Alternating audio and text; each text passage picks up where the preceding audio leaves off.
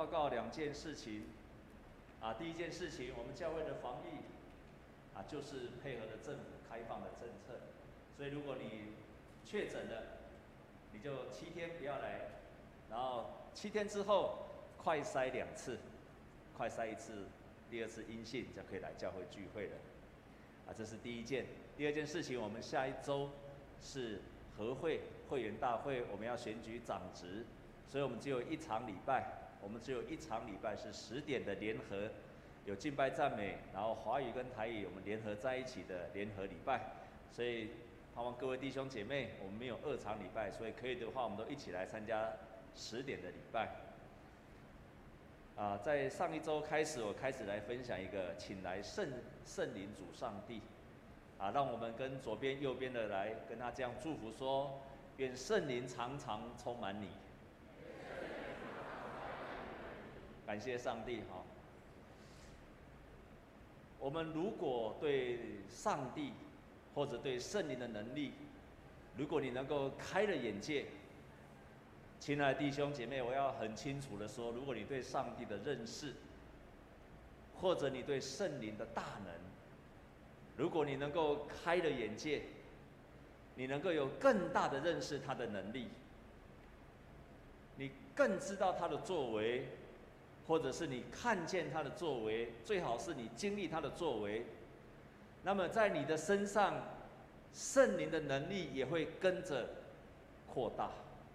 我再说一遍，如果你对圣灵的能力、对上帝的作为有更大的认识、更多的认识，甚至更经历他的大能，那么圣灵在你身上的能力也会跟着扩大。我用一个很实际的例子来跟各位分享。我是一九九一年毕业的，从神学院毕业，然后我被派去澎湖将军，那是一个三级离岛，非常偏远的一个渔村。那个时候有一个小朋友叫做阿红啊，这个阿红很喜欢跟着我，才小小六而已。这个阿红啊，一天到晚就跟着我，跟着我，跟着我。他不是基督徒。可是我到哪里啊，他就喜欢跟我跟在我旁边，就一直讲话，一直讲话，很爱讲话的小朋友。啊，我到哪里他就跟着到哪里。那时候我是很年轻的传道，然后我在家里休息，他还跑到家里，啊，就一直讲，一直讲，一直讲。然后这个阿红啊，我就常看他，他从小就在渔村，他几乎也没有见过什么世面。所以那个时候我就决定做一件事情，我们就在那个时候就带了。教会里面十个小朋友，有些信主的，有些没有信主的，让他们就从澎湖的将军三级离岛就到台北来玩玩一个礼拜。在那个一个礼拜的当中，我没有想到，经过三十年后，经过三十年后，这个阿红啊，有一天我在脸书就看到他写这件事情，三十年，他就写这件事情。他说他非常感谢，在那个时候的传道，帮助了他两件事情，啊，那个传道就是我。两件事情，他说第一件是让他觉得在任何的环境的时候，都要带着积极正面的眼光去看待所有的事情，这是第一件事情。第二件事情，他居然写到了三十年前他从将军到台北的那一件事情。开了他的眼界，开了他的眼界，他的眼界从从一个渔村的小孩子，看到一个大都会是长成什么样子的，所以他后来就在台湾读大学，然后他不是喜欢读书的孩子，他就到台湾读大学，然后到超商去工作，学习超商的经营跟管理，后来他决心又回去他的三级离岛，回去将军的地方。然后在将军那个地方，你知道他做了多少美好的事情吗？他在那个地方，他买了游艇，他开了民宿，然后带领人教人家潜水，带人家到三级、四级的离岛去潜水，甚至于只要有空难发生，他能够去做到的，海难发生他就去救助。然后平常他就做一些海里的生态环保，帮忙捡垃圾。他会潜水，带着许多的人潜水下去，然后帮忙捡垃圾。做非常多很良善的事情。感谢神，在三十年前无意间所做的事情，那个时候完全不知道什么教育理念，可是无意间开了这个小孩子的眼界，那个能力就在这三十年的当中就在他身上建立起来了。亲爱的弟兄姐妹，你对神的眼界有多大？你对神的能力经历有多深？神的能力就会在你的身上有多大的彰显出来。阿门。我们跟左右的跟他讲说，愿神在你的身上彰显大能。然后再跟他说，要睁开你的眼睛。我们来看上一周，我告诉我们说，那位圣灵上帝，他是三位一体的神，在创造之初。天父上帝、子上帝还有圣灵上帝就一同创造了，所以在创世纪的一章二十六节这样说。我们来一起来读这一节，预备起。神说：“我们要照着我们的形象，按着我们的样式造人，使他们管理海里的鱼、空中的鸟、地上的牲畜和全地，并地上所爬的一切昆虫。”上帝在开始创造的时候，就是用我们圣父、圣灵、圣子。圣灵也参与上帝在这个世界的创造。然后在上个礼拜我也提到，我们所信靠的是三一上帝，三位一体的上帝，他们扮演不同的角色。每一件事情，包括上帝的救恩，是圣父发动，圣子实行，然后圣灵成就。圣父开始这个救恩的工作，然后差遣耶稣基督来这个世界上。开始做传福音、教导人的工作，最后会完成这个救恩，必须在人的心中有感动。圣灵做的工作，所以圣父、圣子、圣灵，他们就分别做着不同的工作，在救恩还有许多的事情上。在上一周我也分享了圣父、圣子、圣灵跟我们。神的儿女弟兄姐妹的关系是不一样的。上帝天父上帝离我们最远，因为他常常是我们敬畏的对象。中距离是耶稣基督，他像我们兄弟一样，他是做启示跟见证。但是离我们最近的是圣灵上帝，是圣灵上帝，因为神的灵住在我们的里面。因为圣灵成为我们生命当中的随时帮助，所以圣灵上帝与弟兄姐妹与神的儿女距离最近。今天我要分享的就是神圣灵的能力，圣灵的能力，圣灵的能力在耶稣基督开始传福音的时候就与他同在。这句话是非常有名，是耶稣第一次传道的时候所宣告的话语。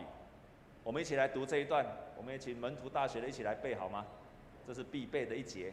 我们一起来读，预备，请。主的灵在我身上，因为他用高高我，叫我传福音给贫穷的人，差遣我报告被掳的得释放，瞎眼的得自由，叫那受压制的得自由，报告神悦纳人的喜年。耶稣开始传扬福音的时候，就是神的灵在他身上，圣灵跟他同在，然后他就开始做传扬福音、行神迹，瞎眼能够看见，受压制的得到自由，报告神悦纳人的喜年临到人的身上，就是耶稣开始工作的时候，圣灵就已经与他同在了。不止这个样子，耶稣他也曾经在这个世界上行神迹、赶鬼。然后他这样宣告说：“我若靠着神的灵赶鬼，这就是神的国临到你们了。”耶稣靠着圣灵来赶鬼，耶稣的靠着圣灵的能力来赶鬼。耶稣一开始传福音的时候，行神迹就与他们同在了，圣灵就同在了。然后耶稣祷告的时候，也经历到圣灵与他同在，所以这样说。正当那时，耶稣被圣灵感动，就欢乐说：“父啊，天地的主啊，我感谢你，正为你将这些事向聪明通达的人就藏起来，向婴孩就显出来了。”耶稣因为圣灵的同在，充满了感谢。不止这个样子，耶稣所行的神迹目的在哪里？这段圣经说，耶稣医治了一个瘸腿的人。耶稣医治了瘸腿的时候，众人都惊奇，归荣耀与神，说：“我们从来没有见过这件事情。”耶稣行的神迹，靠着圣灵行的神迹，是为了让人家感到惊奇，然后归荣耀与神，然后让他知道他的眼界开了，因为他们过去从来没有见过这件事情。靠着圣灵的大能。那些第一次听见福音的、看见神迹的，是帮助他眼界开了。他从来没有看过这件事情，他开始稀奇了、好奇了。这个时候，福音就进到他的里面了。这就是为什么耶稣在一方面传福音的时候，一面方面带着神迹的大能，因为要让人的眼界大开，好让福音可以进去。那耶稣离开了之后。谁继续行神迹？耶稣离开了之后，谁继续来行这些让人震撼的神迹？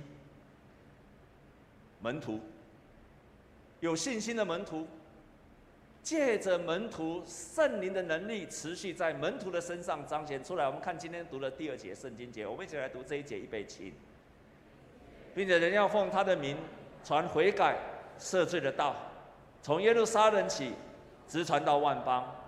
你们就是这些事的见证。我要将我父的应许降在你们身上，你们要在城里等候，直到你们领受从上头来的能力。耶稣离开之后，就把传福音的使命、悔改赦罪的道，这个传福音的使命就交给了所有的门徒。但是他知道，这些门徒出去传福音，如果没有圣灵跟他们同在，那些人听了福音不会相信他们所传的道。除非他们身上也能够行像耶稣一样的神迹，不然他们所传的道没有人会相信。除非他们的祷告也有能力，他们也能够医病，也能够赶鬼。所以耶稣跟他们讲说：“你们要领受从上头来的能力，就是圣灵的能力。当上头来的能力，圣灵在能的能力在你身上的时候，你也可以传耶稣的福音，并且彰显他的大能。”耶稣又说。我要求父，父就另外赐给你们一个保惠师，叫他永远与你们同在，就是真理的圣灵。很有名的解经家大卫鲍森在解释这段圣经节，解释得很有意思。他说，在希腊文说，另外是你们，要另外是有另外一位，另外一位有两种意义。第一种就是另外一位跟你不一样的人，叫另外一位。可是另外一位在希腊文有第二个意义，就是另外一个跟你一样的人，那个叫做另外一位。所以在这个地方说，我要求父，父就赐给你们另外一位保惠师。第一位保惠师就是耶稣他本身，另外一位保惠师就是圣灵，也就是第二位的保惠师跟第一位保惠师是另外一位一模一样的那一位。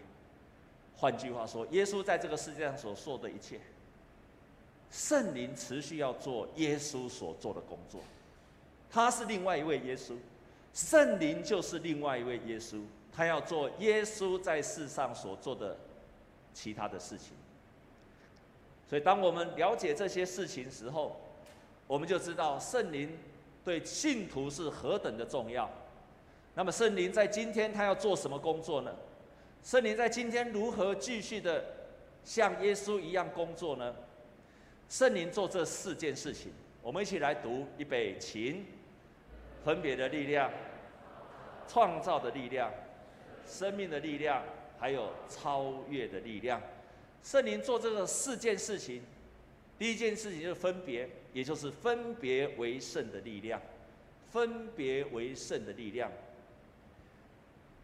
长老会的创办人加尔文牧师，他这样说：“我们借着圣灵与神交通，并在我们心里感受到圣灵赏赐生命的力量。它使我们称义、力量、成圣、真理、恩典和一切的益处都来自它，就是来自于圣灵。因为圣经记载，圣灵是众恩赐的源头。圣灵是给我们这些，让我们可以分别为圣。”好几年前我还在台南服侍时，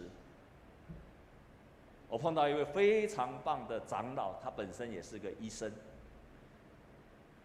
非常棒的长老，为人非常的谦和，他已经是个好几代的基督徒，只要病人很穷，他就不收他钱，特别是只要传道人去看病，他一概不收钱，所以我常去找他看病，很 nice 的。长老也很 nice 的医生。有一次我们谈到圣灵，我发现他整个人态度不一样，我就问他说：“你怎么经历圣灵的？”他居然跟我说：“牧师，其实我告诉你，我是好几代的基督徒了，但是以前我烟瘾很重，烟瘾非常非常的重，我常常觉得要戒，可是很难戒。弟兄姐妹，烟瘾是不是很难戒？”是不是？你怎么知道是？烟瘾很难戒，教会很多弟兄，他刚信主的时候，他要戒都很难戒，所以这个长老就很诚实的跟我说，其实烟瘾很难戒，他每次都要戒，尤其又当了长老，又一天到晚抽烟，所以他不知道怎么办。有一次他参加一个聚会，这个聚会是提到被圣灵充满，离开了那个聚会的隔一天。他又想要抽烟了，烟一拿起来想要点火，突然之间就是这样顷刻之间，他突然觉得 这烟有什么好抽的？这烟很难，味道很难，很难闻，抽起来很臭，不是香烟，是臭烟。就在那一刻之间，短短的几秒的一个念头，他就突然觉得这个烟有什么好抽的？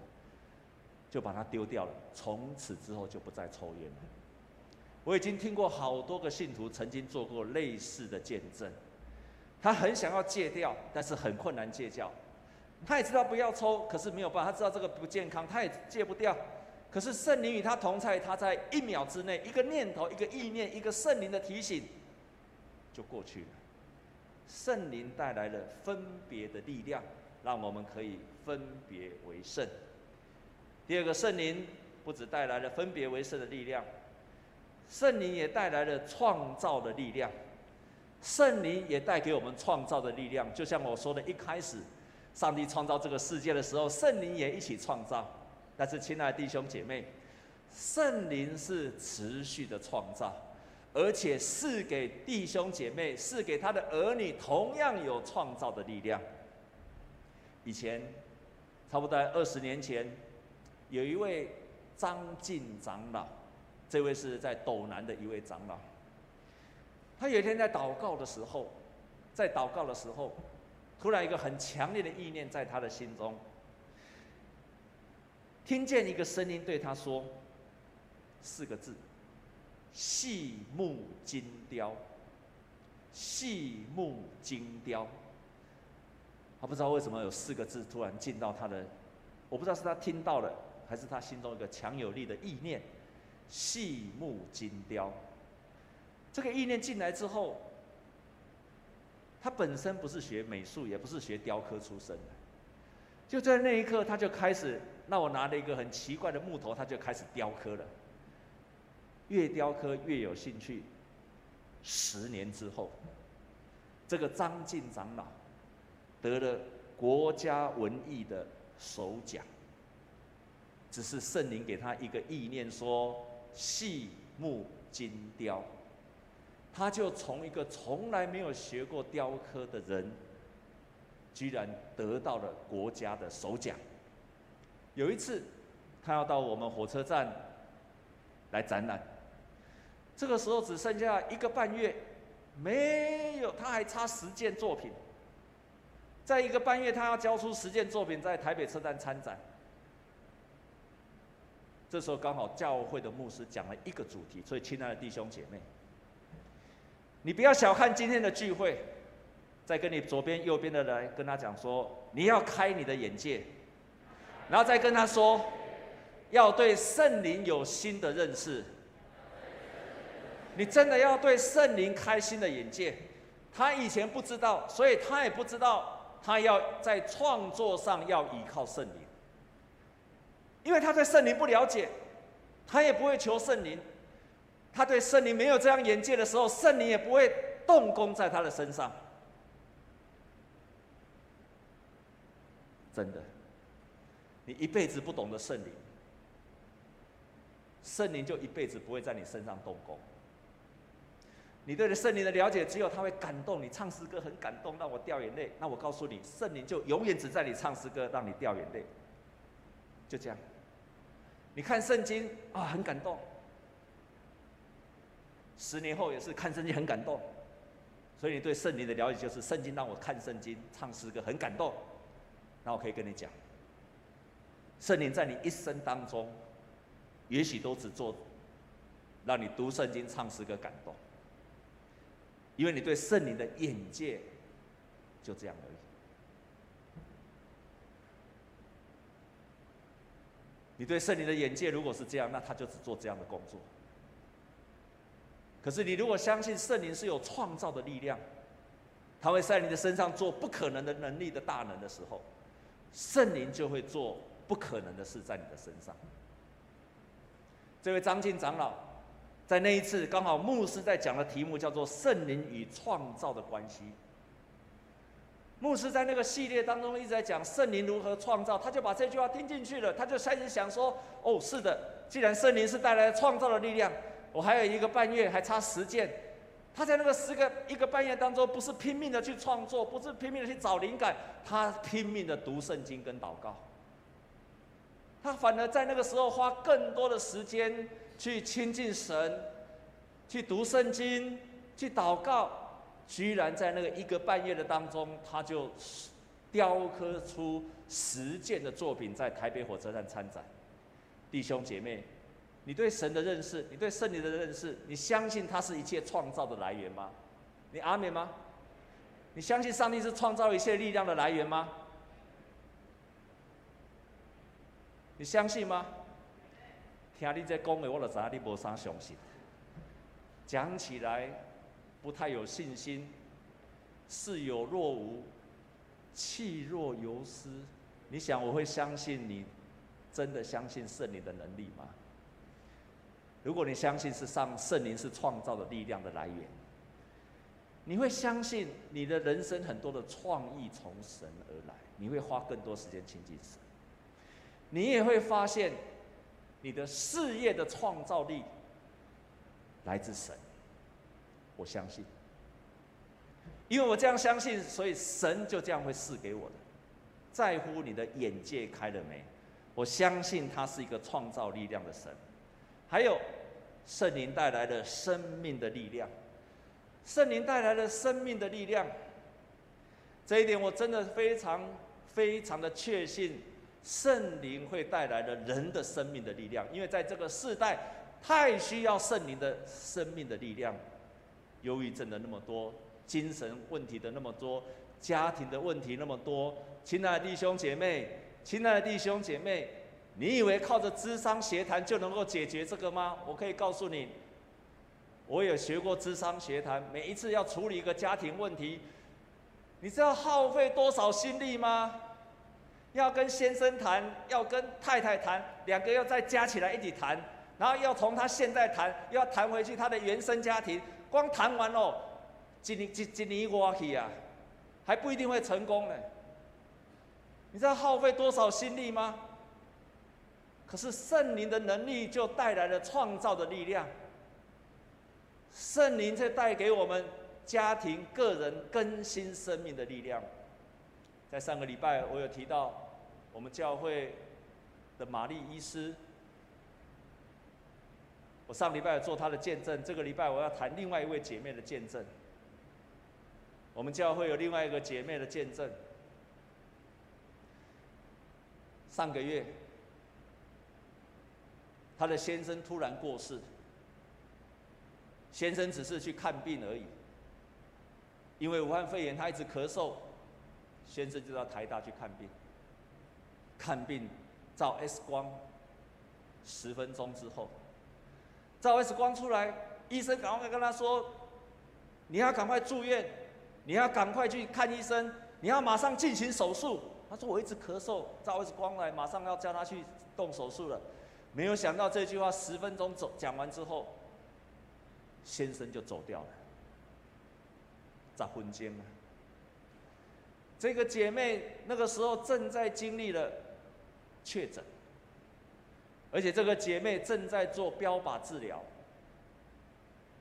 我打电话过去关心的时候，当我知道这个消息，我赶快打电话去过去关心。我觉得很纳闷，她一点都不悲伤，然后还一直跟我说：“牧师，我很平安，牧师，我唔惊，牧师。”没有问题，你不用担心我，牧师我很好。奇怪，奇怪，他几乎比所有的没有发生事情的家庭还要好。不知道的还以为说，到底发生了什么事情？你家真的有人过世吗？我又再打电话去，每次去他就跟我说：“啊，牧师我很好，牧师我很平安，牧师不用害怕，我一点都不害怕。”后来到他家做家庭追思礼拜，他才分享。当他过世的，他的先生过世第二天，他早上五点六点起床，醒来的时候躺在床上，他经历到圣灵，圣圣灵的能力就在他的胸前，在他的身上游走，那圣灵的能力不断在那边走来走去，走来走去。一个在说标靶治疗，然后先生刚刚过世。再加上确诊，他说突然之间呢，所有的不舒服完全离开了他，心中的悲伤也离开了，肉体的不舒服就在刹那之间就离开了他了。然后到了第七天，突然之间，因为他家里他的先生的家族不是基督徒，所以他在那个地方，在在先生在那个地方做许多许多的事情的时候，突然之间他再一次经历到圣灵的充满，他得到了很大的释放。他非常的兴奋，难怪难怪，我每一次问他的时候，他一点都不难过，因为圣灵赐下生命的力量，因为圣灵让他再一次的经历，而他经历这一些的时候，我可以跟你讲哦，他经历这一些的时候，他不敢跟别人讲，他说牧师，我怎么经历这些？他觉得很奇怪，他不敢跟别人讲。然后他问我这样，他这样是不是很奇怪的基督徒啊？我是不是一个很奇怪的基督徒？他不敢跟别人讲。后来是我打电话给他，他才偷偷跟我讲。我发现很奇怪，很多的信徒他经历到圣灵的感动、圣灵的充满的时候，他第一个反应都是：哇，好奇怪哦！我怎么了？我有问题吗？我今天要跟你这样宣布。如果你有经历这些姐妹所经历到的，我要这样说，你才是正常的基督徒，你才是正常的基督徒，因为圣经这样记载说，要常常被圣灵充满，愿上帝让你在他的大能当中依靠圣灵，开启你的眼界。愿这几周的主题让你对圣灵有一个全新的了解，而且渴慕圣灵。盼望你也能够经历圣灵的同在和大能。我们同心来祷告。亲爱的主，我们感谢你，圣灵你的大能在我们的身上，圣灵你的能力也在我们的身上。